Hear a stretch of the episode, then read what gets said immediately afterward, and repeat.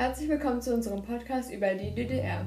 Zunächst stellen wir euch die Zeit vor dem Mauerbau vor, damit ihr einen kurzen Einblick ins Thema bekommt und danach werden wir Ursula S. zu ihrem Leben und ihren Erfahrungen in der DDR interviewen.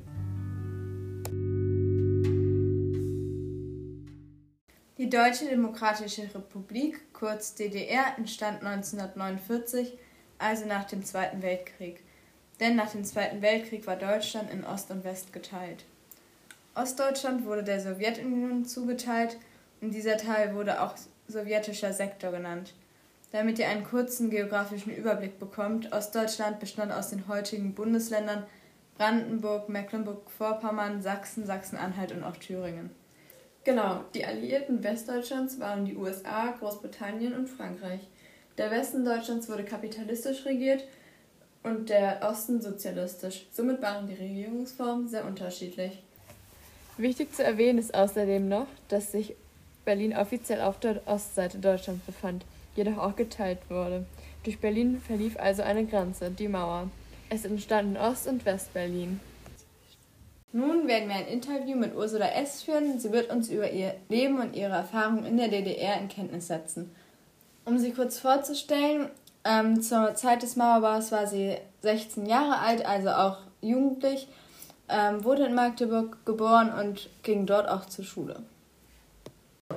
Die war natürlich sehr ablehnend der Mauer äh, gegenüber, nicht? Aber wer weiterkommen wollte, musste Zugeständnisse machen. Ja. Okay, und ähm, sagen Sie, hat Sie der ähm, Regierungsplan beängstigt? Schwierig. Also jetzt äh, beängstigt, nein. Also mich persönlich nicht. Ja. Weil ich immer dachte, das äh, wird nicht immer so sein. Und mhm. äh, dazu kam, dass man auch sehr eingespannt war, um seinen Alltag zu organisieren. Also den normalen Alltag äh, mit Beruf, Einkaufen, das hört sich alles ein bisschen äh, profan an, aber das waren die Dinge, Urlaub, also wie man seine Freizeit verbringt, womit man sich beschäftigt hat und auch womit man sich auch abgelenkt hat. Ja, dass man einen Freundeskreis findet, die zu einem passen, die auch äh, ähnlich äh, gedacht haben, dass man nicht äh, irgendwo da reingeraten ist, wo ja, man musste ja immer damit rechnen, dass immer äh, irgendwelche Zuträger noch da waren, äh, dass man eben Schwierigkeiten bekam. Ja. Mhm. Aber ängstlich war ich nie. Also das äh, muss ich dazu sagen. Und wie war die Rolle der Frau oder dem Mann bzw. Mutter und Vater bezüglich der Arbeits- und Familiensituation? Also die, die Rolle der Frau wurde ja sehr, äh, ich sag mal, fortschrittlich äh, betrachtet.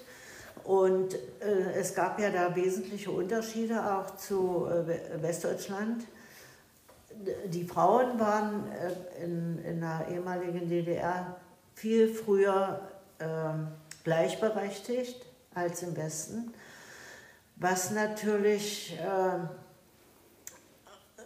auch äh, dazu führte, dass fast alle Frauen berufstätig waren, ob mit oder ohne Kinder.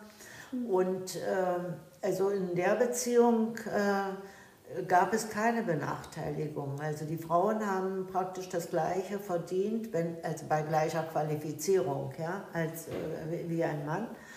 Und äh, die Frau war auch nicht abhängig vom Ehemann, wie das im Westen war. Also äh, da denke ich mal, in, in dieser Richtung äh, konnte man sich relativ äh, äh, entfalten und konnte auch ja, schneller irgendwelche Positionen äh, einnehmen, die sonst im normalen oder vorherigen Leben nicht so möglich gewesen sind. Ja? Mhm. Also was Bildung und äh, berufliche Weiterentwicklung betraf, waren die Frauen äh, sehr schnell gleichberechtigt.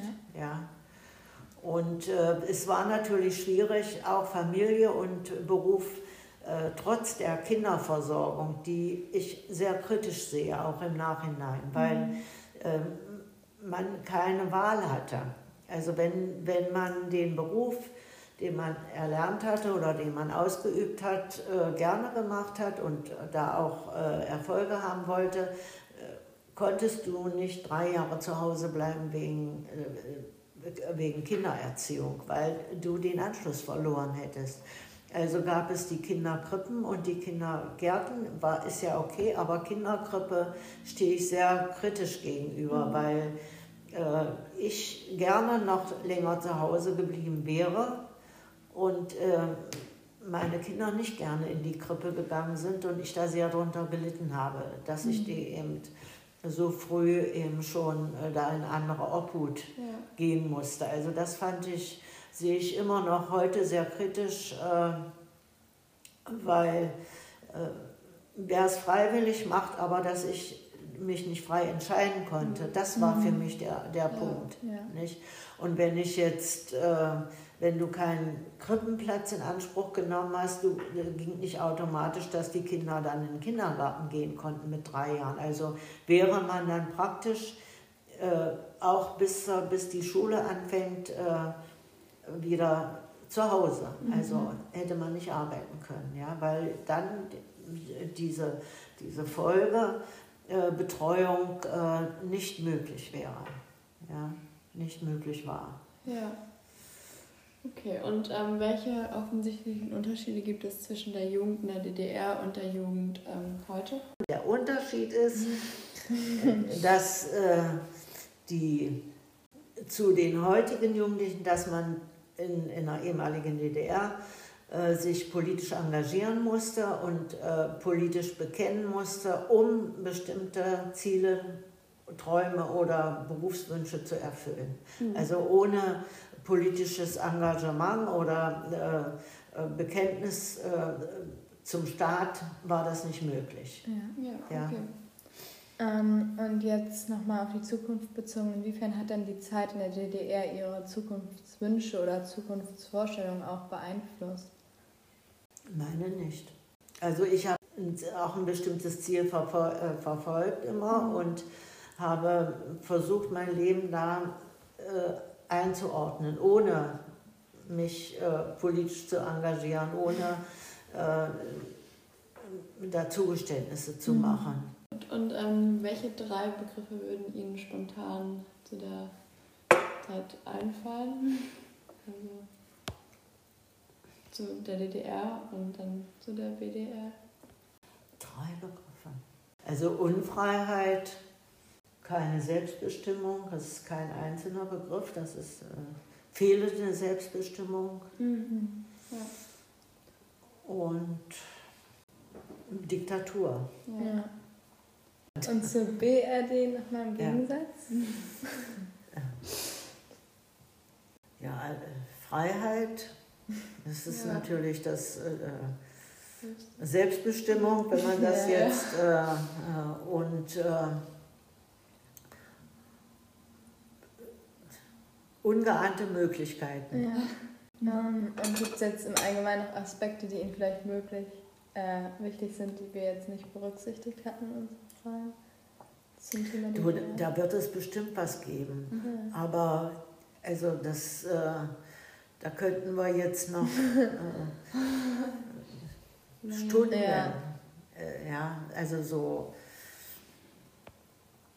Aber als Fazit würde ich eben sagen, dass der Mauerbau eigentlich äh, ja, dann äh, erzählen Sie uns doch, wie Sie von dem Mauerbau Erfahrung haben. Ja, an dem Son es, der 13. August 1961 war ein Sonntag und äh, ich war mit meiner Freundin verabredet und äh, wir hatten aufgrund, äh, dass wir in, in den Ferien gearbeitet hatten, hatten wir Geld zur Verfügung und mit dem Geld wollten wir nach West-Berlin fahren, um uns schöne Sachen zu kaufen, zum Beispiel hellblaue Ballerina. Und äh, an diesem Sonntag,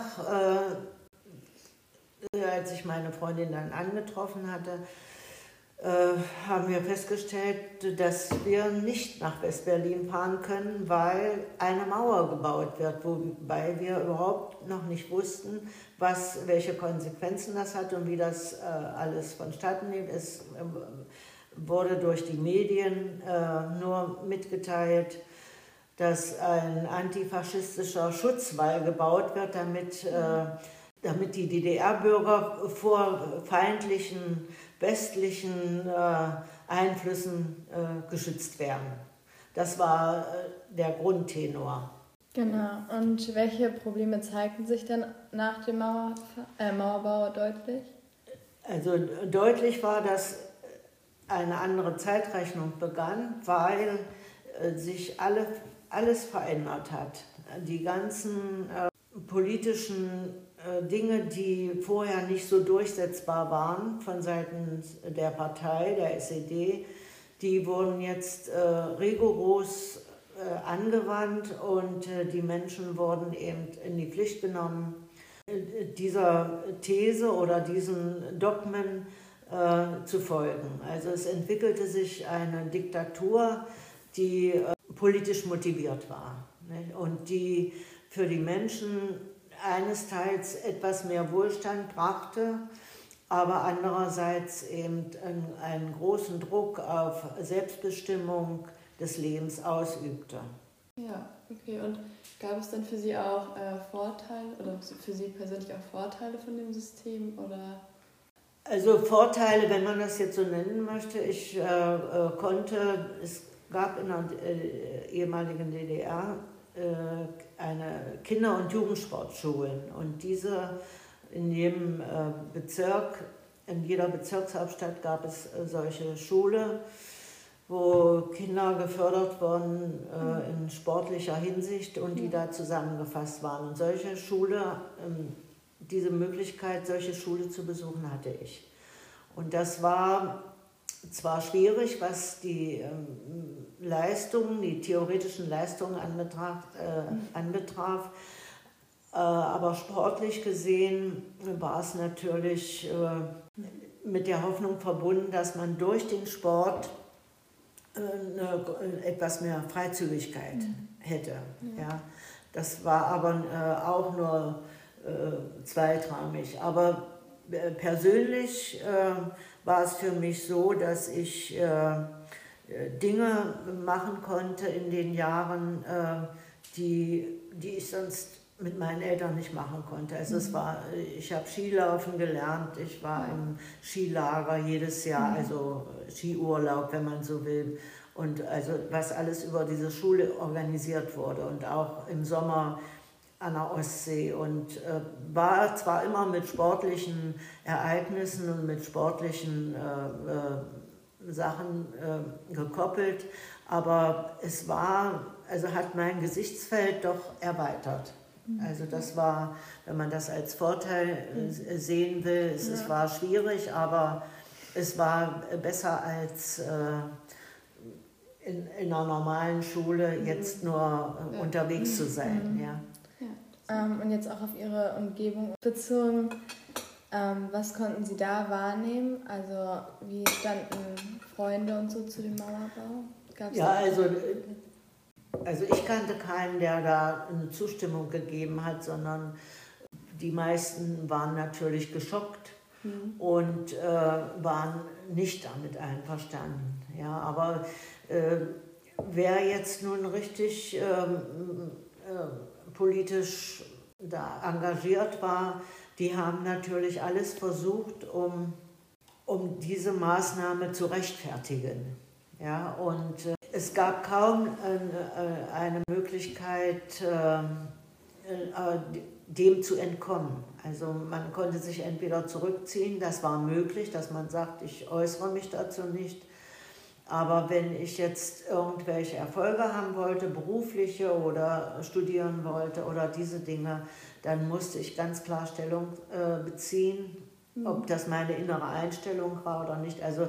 die innere Einstellung der Leute, die ich kannte, auch in meinem Alter und der Eltern, auch wenn es 27 Jahre gedauert hat, dazu geführt hat, äh, dass die Menschen äh, immer noch diesen Wunsch hatten, frei zu sein und mhm. viel riskiert haben, ja. um, um diese Wünsche zu verwirklichen. Und ansonsten wäre dieser, äh, wie man es nennt, äh, friedliche Revolution nicht möglich gewesen. Ja. Also äh, wenn man das jetzt zusammenfassen würde, Mauerbau hat dem Staat gar nichts gebracht. Also mhm. nur, nur kurzfristig. Also mhm. kurzfristig haben die äh, ihre Bürger praktisch äh, haben denen einen Maulkorb angelegt mhm. und ja. äh, haben sie eingeengt. Und das kann ein intelligenter, nachdenkender Mensch nicht lange aushalten. Und das ja. hat ja dazu geführt, wie gesagt, die Möglichkeit der Ausreiseanträge, das wurden ja auch immer mehr. Und der, der Freiheitswille und der Selbstbestimmungswille der Menschen hat dann dazu geführt, dass diese äh, Wiedervereinigung stattgefunden ja. hat, wo keiner dran geglaubt hat. Aber weil der Staat es nicht verstanden hat, auch die wirtschaftlichen äh, Dinge so äh, zu gestalten, dass es den Menschen richtig gut geht. Also, ne? Und äh, ich meine, die Menschen mussten keine Not leiden, aber das, da griff ja eins ins andere. Und äh, die haben es nicht verstanden oder ihre, äh, ihre Diktatur musste scheitern, weil das mhm. äh, ging nicht. Ja. ja. und das hat sich ja auch über Generationen äh, entwickelt und kam ja dann äh, zu, der, zu der Wiedervereinigung, wobei die ja äh, für viele natürlich ein Schock auch war. Ja, mhm. für viele Menschen, weil die das ihr Leben lang nicht, also die waren nur damit beschäftigt, das und das und sich alles zu mhm. organisieren, mhm. aber eine freie Entscheidung äh, oder äh, selbstständig was zu machen oder ob es eine Steuererklärung war oder was weiß ich, das, das kannte keiner. Es wurde für alles gesorgt. Also man musste sich um nichts kümmern. Und das mhm. war ja dann plötzlich der Schock, dass man sich um alles kümmern muss. Ja. Nicht die, denn Freiheit hat ja auch einen Preis. Ja. ja. Und äh, aber es ist, äh, wie gesagt, in der Geschichte ja einmalig, äh, dass äh, zwei getrennte Staaten sich entwickeln, also ein Land gespalten wird und sich zwei unterschiedliche Gesellschaftsformen sich entwickeln, dass, sich, dass die wieder zusammenkommen. Mhm. Also das ist schon, ähm, aber das liegt in der Ursache, dass man einen Staat äh, eingemauert hat. Ja. ja. Ja, dann bedanken wir uns bei ja, Ihnen fürs Dank schöne Interview. Ja. Dankeschön. Ja. ja, sehr gut.